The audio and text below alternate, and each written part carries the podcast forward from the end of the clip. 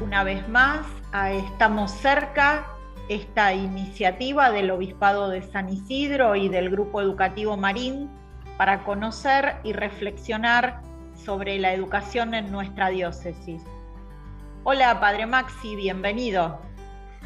¿Cómo está Cecilia? Qué bueno. Seguimos recorriendo nuestro programa El Mes del Educador y lo hacemos hoy en nuestro programa con eh, el testimonio de ellos mismos, que no solamente nos enriquecen, sino también se convierten en un faro para aquellos que nos escuchen y aquellos que también renueven su vocación en este tiempo de tantas celebraciones en nuestras instituciones educativas.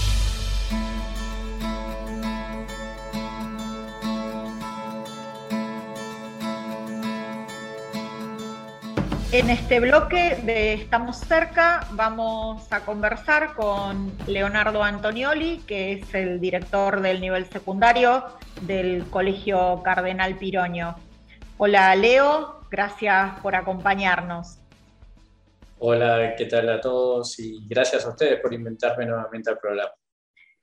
Leo, estamos en este mes recordando, homenajeando, pensando en, el rol del educador.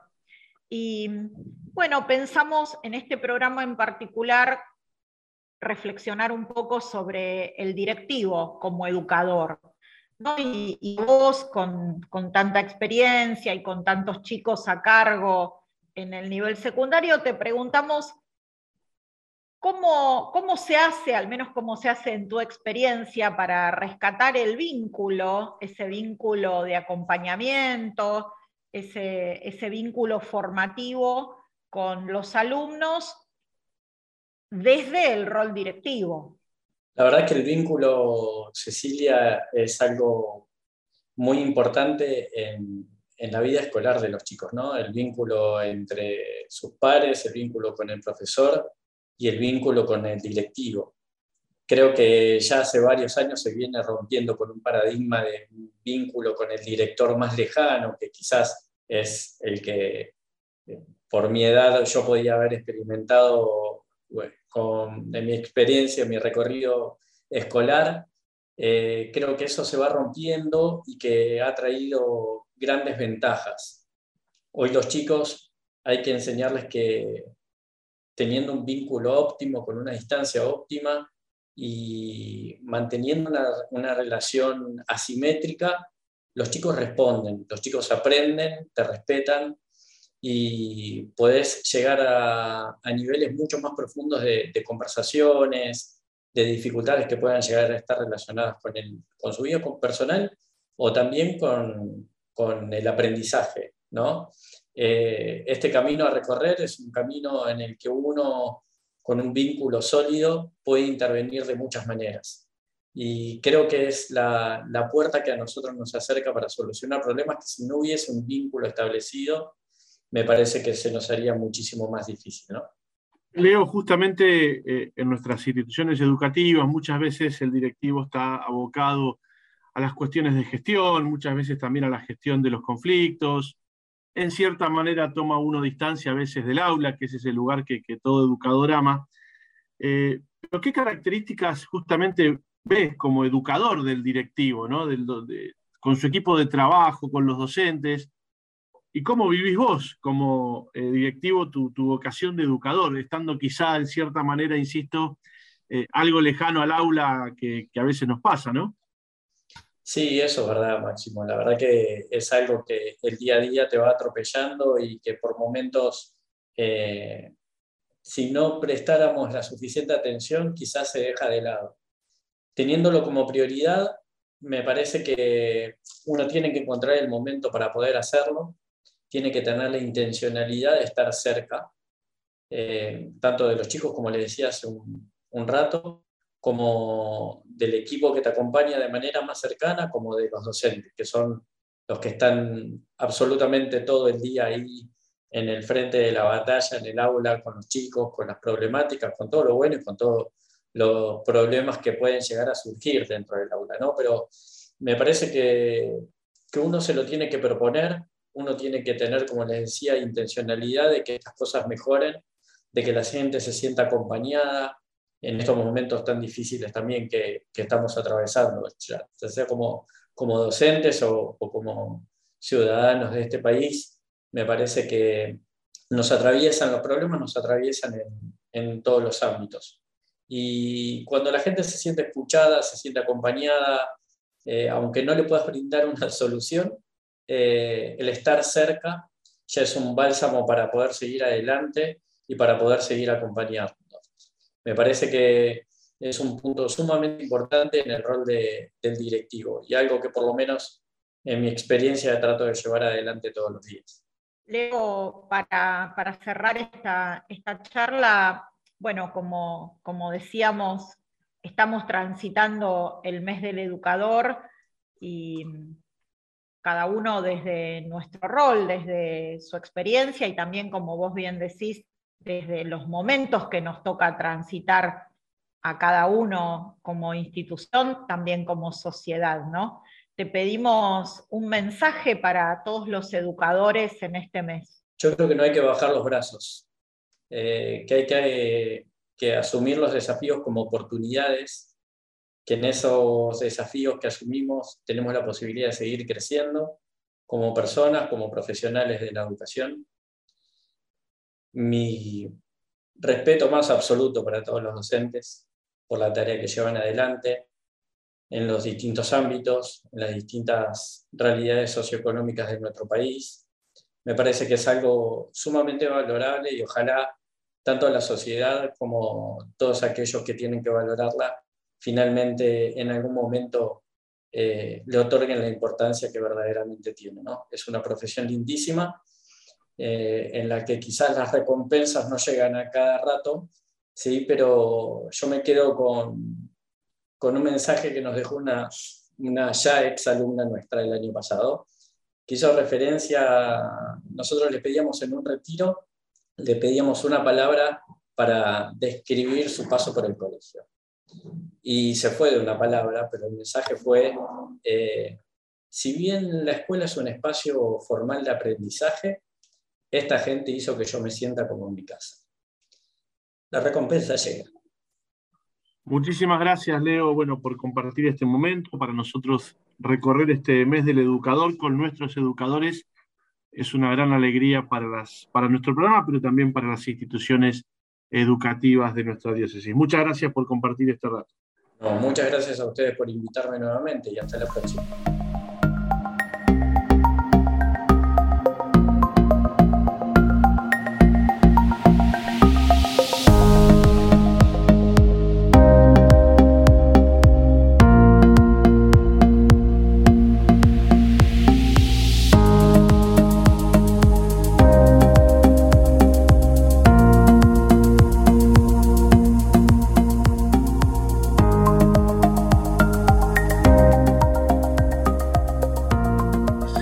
Recorriendo este mes del educador, esta reflexión que estamos haciendo con los directivos de nuestras instituciones educativas. Y ahora vamos a conversar con Adriana Arias, ella es directora general del Colegio Santa Teresa en Martínez. Adri, bienvenida a nuestro programa, ¿cómo estás? Hola, ¿cómo están? Muchas gracias por esta charla. ¿Cómo les va? Muy bien. Adri, si pudieras conversar con los directivos que se están preparando para hacerlo, que, o que están queriendo ser directivos, ¿cuáles son las cosas del rol docente, de ese docente que además vos bien has tenido en tu vida, que no se pueden perder cuando uno llega a la gestión y, al cargo directivo? ¿Qué no se puede perder? Yo los invitaría a que nunca dejen del todo el aula. Eh, eso me parece que eh, hace que no se pierda eh, ni la magia del aula, ni la toma de conciencia de lo que estar adentro del aula significa. Eh, siempre quedarse con, con, algo, algo del aula eh, que permanezca. Eh, yo personalmente sigo dando clases en los institutos y eso hace que, entiendas los tiempos del docente, lo que, los desafíos que, se le presentan adentro del aula. eso sería una recomendación. Si no pueden conservar las dos cosas, bueno, los invitaría a que no dejen de visitar las clases porque eso también te da una dimensión real de lo que ocurre adentro del aula y que desde la dirección a veces tomando distancia se puede perder. Adri, eh, sabemos que mm, hoy en día el liderazgo, el rol directivo es un desafío. Eh, estamos en una sociedad compleja, en un momento complejo. ¿Qué te sigue motivando todos los días en tu rol directivo? ¿Qué te mueve para, para seguir asumiendo ese desafío, eh, ese servicio en la comunidad educativa? Fundamentalmente, a mí me encanta lo que hago. Eh, yo voy contenta todos los días al Santa. Eh, yo me despierto, me canso porque me despierto temprano, igual que todo el mundo, pero estoy contenta de hacer lo que hago. trabajo en docencia desde que me acuerdo y, siempre estuve contenta en los distintos lugares. Estoy contenta dentro del aula y estoy muy contenta en la dirección. Me parece que la docencia, como la medicina, no sé, por ahí otros profesionales pueden decir que todas las profesiones, son profesiones que no se pueden desempeñar em, eh, en piloto automático. Tenés que amar eso que haces, porque significa nada más y nada menos que hacerte cargo de otro. y no te puedes hacer cargo de otro eh, si vos no querés estar en ese lugar. Así que personalmente a mí lo que me motiva eh, es que me gusta lo que hago. Eh, y sí, el escenario es muy difícil, es un verdadero desafío, pero también es una oportunidad. A, a, mí me gusta estar presente en los cambios, vivenciar los cambios. y los padezco y los sufro y me cuesta salir de mi zona de confort y nos cuesta a todos salir de la zona en la que estamos acostumbrados y que tenemos seguridades, pero, pero me gusta no perderme nada. Entonces, eh, también eh, ser parte de, los cambios y poder gestionar en época de, tanta, de tanta modificación eh, es una oportunidad. Me parece eso también. Qué bueno, Adri. Y digamos, si tuvieras que definir o, expresarte con un mensaje para los educadores en este mes, que celebramos a los profesores, a los docentes, eh, ¿cuál, sería tu mensaje eh, específico al corazón de los educadores eh, de las instituciones educativas de nuestra diócesis? Primero les diría gracias. me parece que en este mes que tenemos tanto para celebrar, llega septiembre y tenemos festejo todos los días, pues empieza con el Día de los Secretarios, las secretarias, el Día de la Bibliotecaria, los preceptores, el maestro, los, este, los profesores y hasta que llega el día de los directores, todo el mes es para celebrar y, me parece que para agradecer la, labor docente. Em, les diría precisamente esto, que eh, valoren la enorme eh, tarea que, tenemos los docentes, que es ser constructores de subjetividad. Eso me parece que yo, eso lo, se los destaco a los, a los chicos también en el, en, los profesorados, eh, que si los docentes tomamos dimensión de lo que significa la tarea, que es ser parte de convertir al otro, no digo que seamos los únicos, pero somos parte de ese proceso. Y una parte importante, y eso te lo devuelven después cuando te encontrás con alumnos de años, para bien y para mal, ¿no? Te devuelven este, en qué se han convertido o cuánto participaste vos en que ellos tomen determinadas decisiones. Entonces a los docentes los animaría desde ese lugar, que, se sepan protagonistas de, ese proceso de construcción de otros sujetos. Eh, me parece que es una tarea como esperanzadora. Los docentes somos eh, eh, puentes, les diría eso, que no se olviden de que son puentes entre realidades, un docente sale de un colegio con un montón de necesidades y por ahí entra, eh, después de tomarse un colectivo, de subirse al auto, a otro donde hay un desborde de recursos. Bueno, ahí lleva las realidades de uno al otro y, los hace partícipes de lo que ocurre en uno y otro lado de, ese puente, con todos los grises que hay en el medio. Eh, me parece que los animaría a, a seguir con la tarea me parece que, a ver, los dos años que vivimos, 2020 sobre todo, demostraron algo que nosotros lo sabíamos, pero que me parece que en la sociedad quedó súper evidenciado, es la importancia del trabajo que hacen los y las docentes día a día. Y, me parece que, los docentes, bueno, que sienten que se ha incrementado un montón el trabajo porque las condiciones han cambiado, porque los tiempos cambian, porque tenés que capacitarte diariamente, porque los chicos quedaron muy desarmados en todas las edades. Nosotros trabajamos con adolescentes y quedaron súper desarmados y se nota en cada celebración, se nota en cada oportunidad de, intervención que tenemos y todavía eso no se recupera. Eh, y bueno, les, daría un mensaje de mucha fuerza y de mucho ánimo y, de mucho valor para seguir con la, con la tarea que, es hermosa, que es valiosa y que, que vale la pena. Gracias, Adri, por tu testimonio, por la, convicción y por el cariño del que, que, pones al hablar de tu profesión y de tu tarea, y gracias por este rato compartido. Muchísimas gracias a ustedes, un beso grande y bueno, seguimos conversando.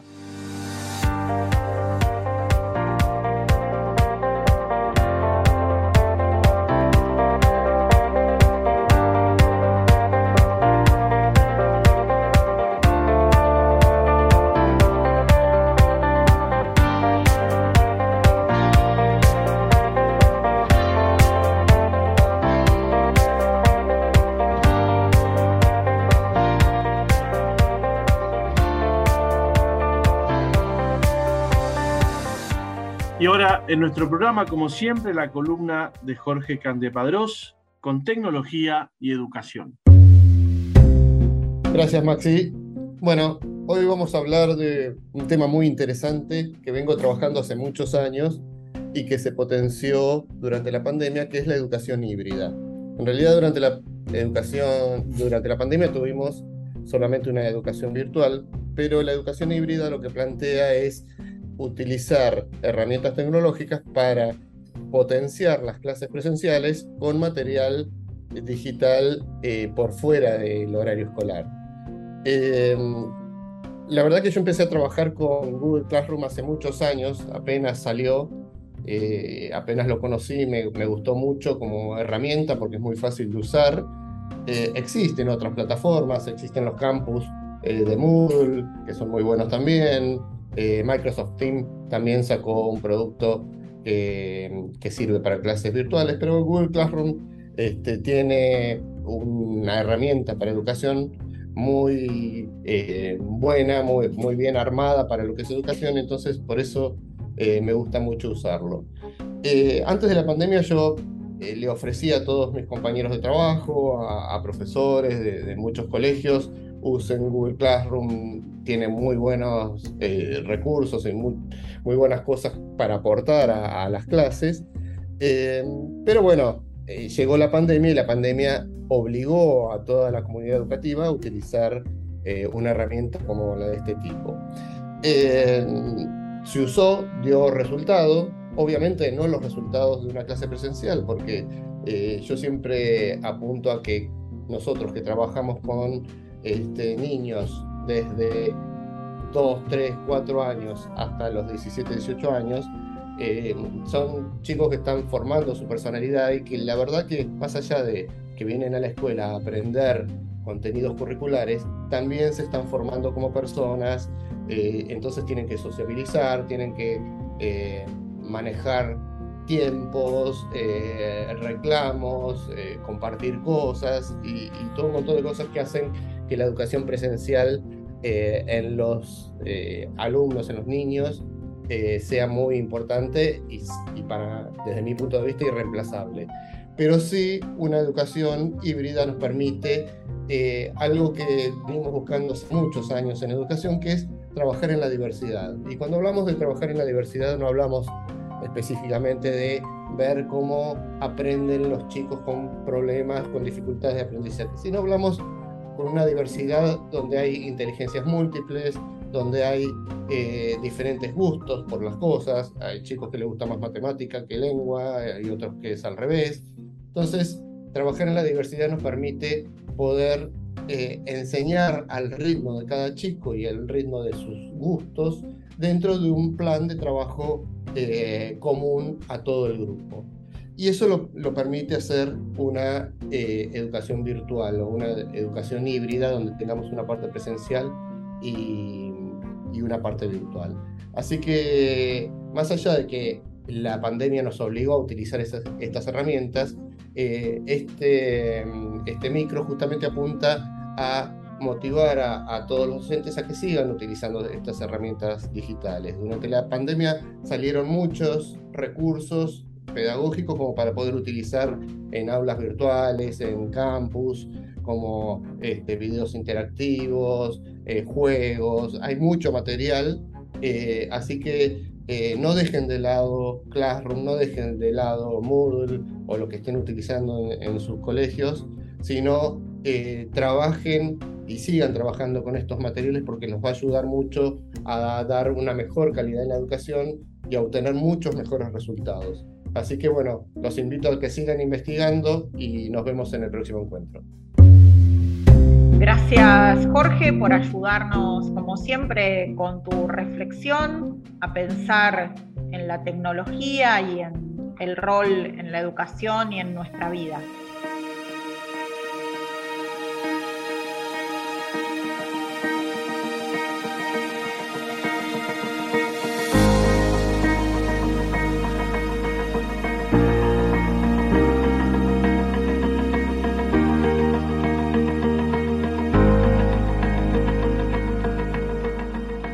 Seguimos celebrando, Ceci, con el testimonio de los directivos de nuestras instituciones, este mes tan especial para los educadores. Qué bueno es escuchar su sabiduría, su testimonio y también enriquecer a todos aquellos que se están preparando para gestionar en el día a día la vida de nuestras escuelas. Así es, Maxi, seguimos celebrando y seguimos, como vos bien decís, dando gracias, en este caso por la misión y la tarea de los directivos. Hoy en la persona de Leo y de Adriana, damos gracias a todos los que llevan adelante la gestión cotidiana de nuestras instituciones educativas. Somos Nacho Insaurraga, Maxi Jursinovic, Cecilia Vallés y estamos cerca.